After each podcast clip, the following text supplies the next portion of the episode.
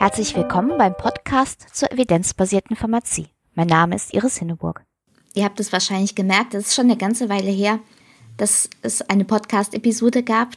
Der Podcast musste aus organisatorischen Gründen über den Sommer leider pausieren. Aber jetzt gibt es ja wieder eine neue Episode mit Tipps zu neuen Evidenzaufarbeitungen.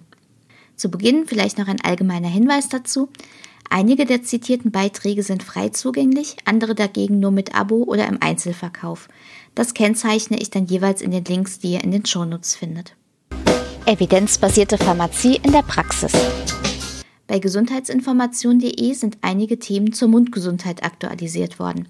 Dazu gehören konkret orale Kandidose, Aften und Zahnfleischentzündung. Die Beiträge enthalten auch einige Beratungstipps, die sich gut in der Apotheke nutzen lassen. Immer wieder tauchen in der Werbung ja auch sehr fragwürdige Präparate auf, die trotzdem nachgefragt werden. Bei gute Pillen, schlechte Pillen lohnt es sich immer wieder mal auf die letzte Seite zu schauen. In der Rubrik Werbung aufgepasst werden Anzeigen in Print- und Internetseiten kritisch aufs Korn genommen. Besonders interessant aus den letzten Heften ein Präparat auf Basis von Basilikum, das gegen Haarausfall helfen soll. Und es gibt auch mal wieder ein neues Abnehmmittel.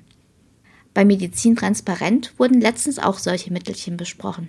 Etwa Oreganoöl, das angeblich ein pflanzliches Antibiotikum sein soll oder Schnarchsprays, die endlich Ruhe ins Schlafzimmer bringen. Angeblich zumindest.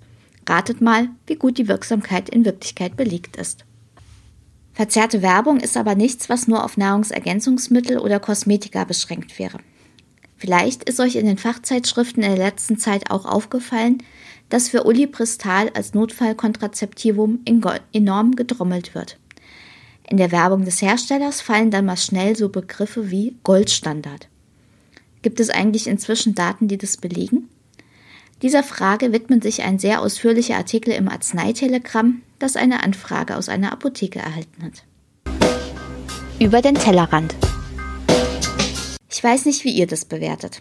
Aber auf mich macht es den Eindruck, dass wir noch weit davon entfernt sind, dass die evidenzbasierte Pharmazie flächendeckend Einzug in die Apotheken gehalten hätte.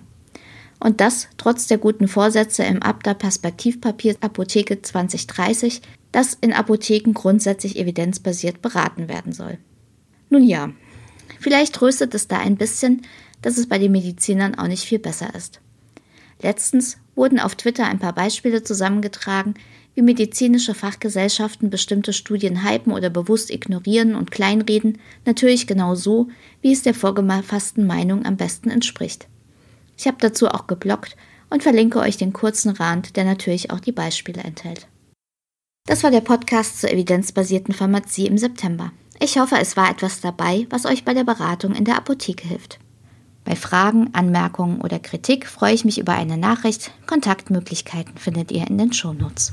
Bis bald, alles Gute und bleibt schön kritisch.